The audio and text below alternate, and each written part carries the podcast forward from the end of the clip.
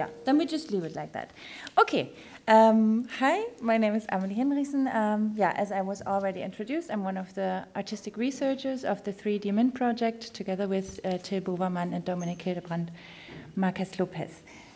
Uh, today, I would like to introduce to you my current research, which uh, aims to implement more corporality within the uh, setup of an electronic instrument.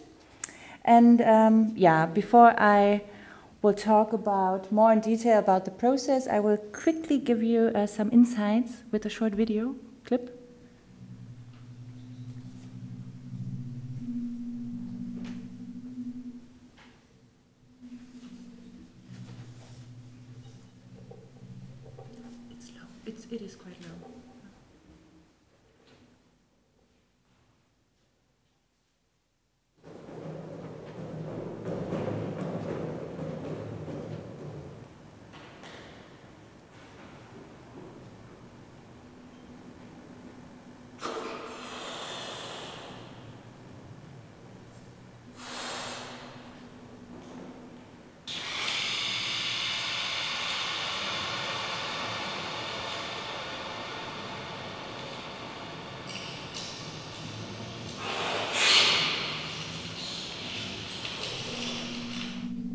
Thank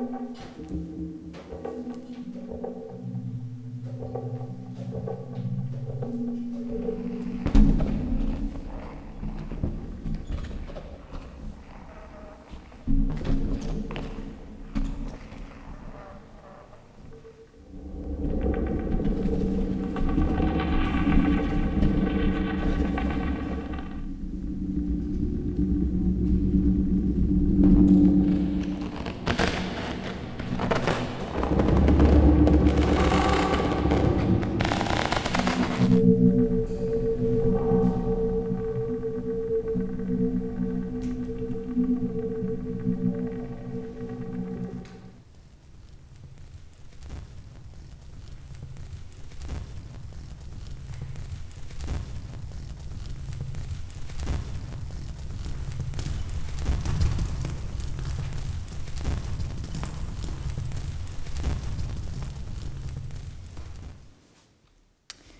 So this is still work in progress, but um, yeah, what we've been busy with the past three months is uh, basically that.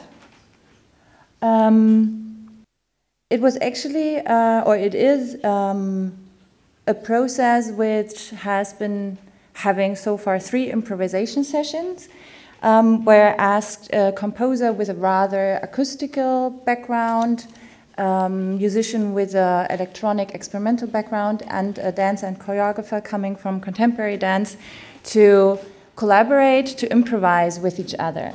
So, what I did was I was following a certain method coming from contemporary dance, um, which was actually developed by Nik Haffner and his partner Christina Ciupke. So, what I did was I marked the performance space for those improvisation sessions. Um, to an area of two by two meters. I set a timer to one minute, and I asked the participants to uh, improvise one after the other for one minute.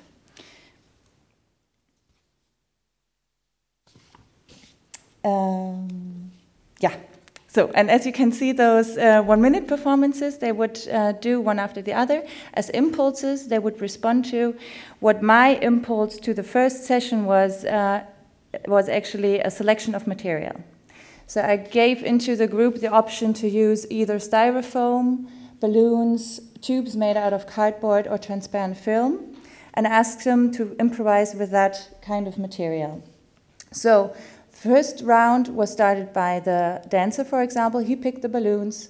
And so for the three times in a row of turn taking, one minute each, they only used strictly the balloons. The second round was started by the composer who picked the styrofoam, and they went only with the styrofoam. The third round was started by the musician, and he decided to use the cardboard tubes, so they used the cardboard tubes.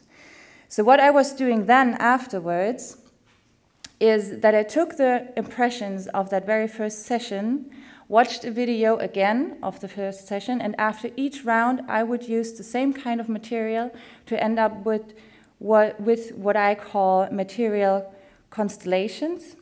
No, oh, I'm sorry. yeah.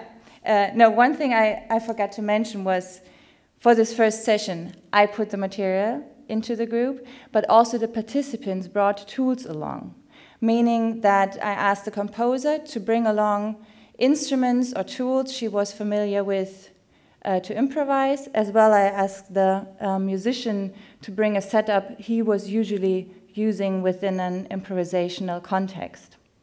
So they had material, they had their tools, they were going for one minute, um, doing three rounds with each material, and then I was doing a respond to that, meaning that I took the same kinds of materials, also set the timer to 15 minutes, and um, ended up with what I call material constellations, which was actually the starting point for me to, um, for, um, to come up with instrumental mock ups, which were trying to incorporate aspects of my observations of the first session within one setup. And these mock ups were actually then fed back again in, uh, into a second improvisation loop. You can see that actually here on the right. So they had their first session in the middle, then I was doing the material constellations, further development into the mock ups, and back into a second improvisation loop. So the second meeting we had, they were strictly using those mock ups. And then again, I took those impressions from session number two to further develop those uh, mock ups into instrumental prototypes, with, uh, which are still in the process of refinement. And finally, I would like to add that there was also an ethnographer, um, Johanna Schindler, who was observing behavioral patterns. And after session two, we actually got into a deeper exchange of our observations and opinions, and that basically will slightly change the procedure for the third session. But by now, you might ask, why am I doing all this? Because I think um, if we think of the context of a musical live performance, we have three constituting elements, which of course is nothing new, but we have the musician, the audience, and the instrument. And within that triad, I think that um, physicalness, our sensible body, uh, movement, and materiality play a significant role in matters of communication, meaning um, the communication between the musician and his instrument, and the musician and the audience, and if there are the musician and other musicians.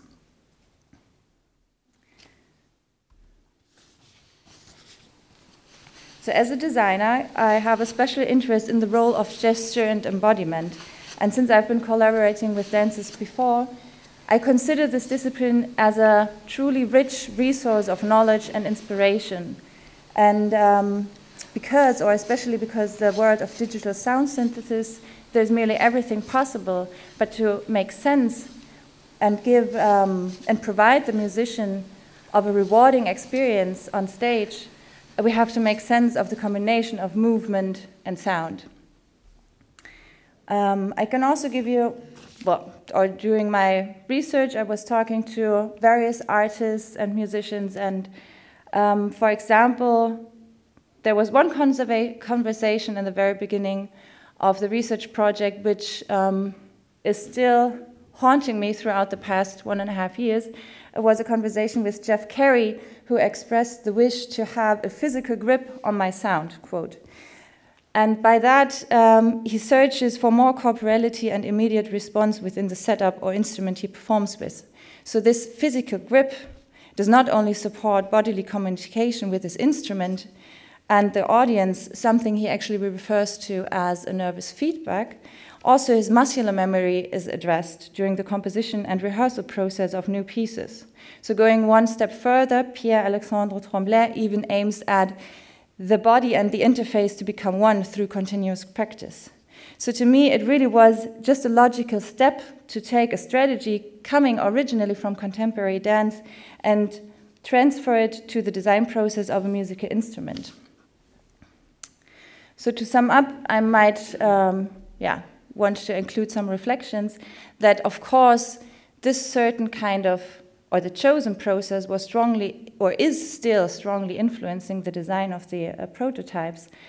Um, in that sense, that we in general have an open innovation process, meaning that there was no predefined result or aim for, but a clearly defined method enabling moments of surprise and the unexpected.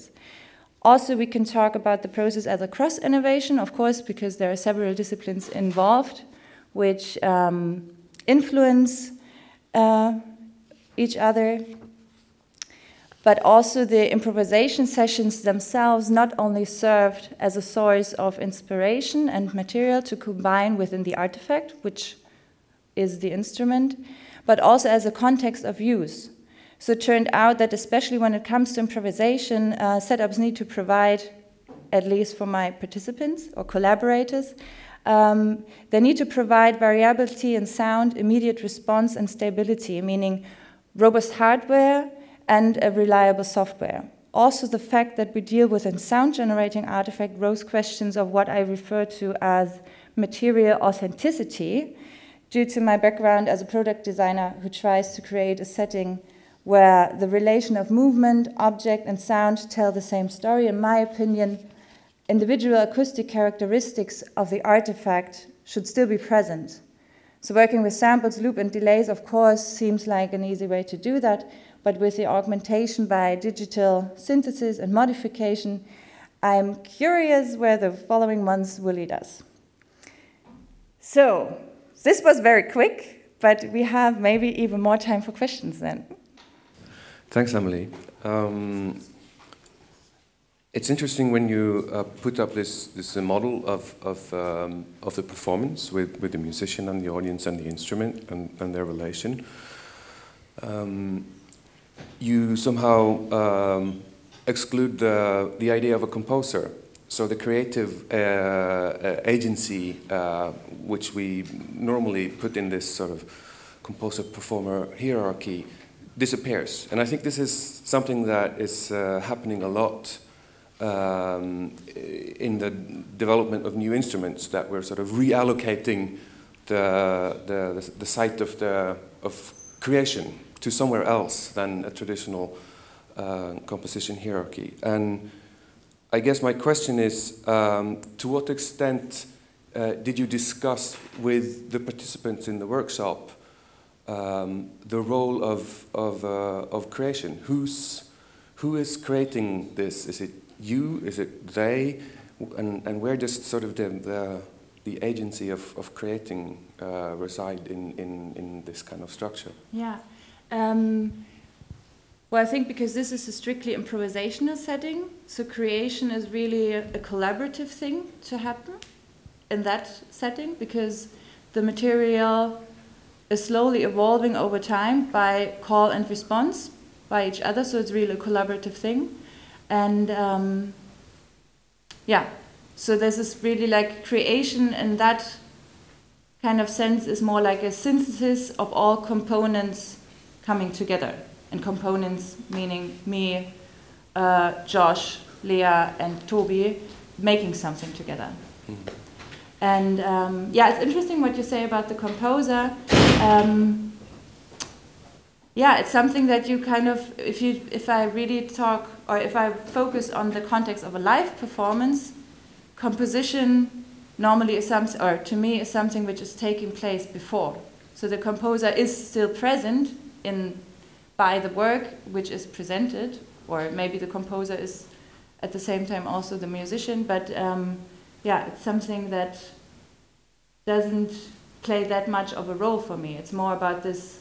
Um, yeah, I'm having a problem with the term intuitive, but it's it, in a way it is an intuitive process of developing a piece mm. musically and uh, on a material level, meaning that the piece is also the instrument. So it goes along together, and we're all participating in it. Does that answer somehow the question? Yeah, at least it, it's um, yeah. it's opening up that, yeah. that area.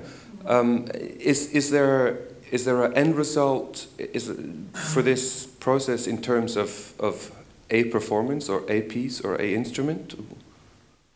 Um, no, not, not I yet. mean the no. the or the the aim is to come up with a with a prototype, which I'm still in, in the progress at the moment.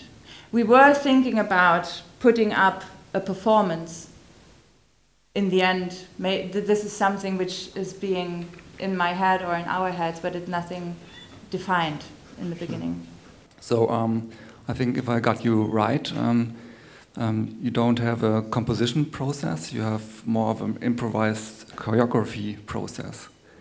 It's an improvisation process, yeah. Yeah. So, and, um, okay.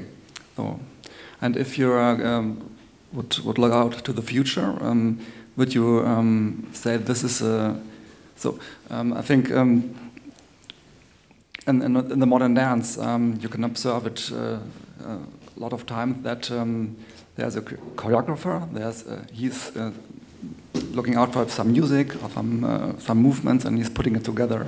And here in your process, um, you're developing an instrument and an um, improvised choreography. So um, maybe um, the um, the composing is, is, going to evolve to some choreography and um, interaction of your instrument. Say that again at the last sentence. Um, I think the, the composing process um, um, is, is, evolving to something else, to an interaction between um, your dancers and your, your instruments. Mm -hmm. Yeah, I mean, in contemporary dance, there are really a lot of different strategies to come up with a choreography. Um, different from there is a choreographer making the choreography up, and then that's the way to do. There's also this concept of a score. I mean, it's also uh, also existent in music. But um, if I get you right, then I um, maybe this is a bit more the direction that I see the instrument. If we look at it from a dance perspective, the instrument becomes a score. So the instrument is equipped with affordances and options to interact with, so it actually becomes this framework of possibilities to, to work with also on a physical and movement level.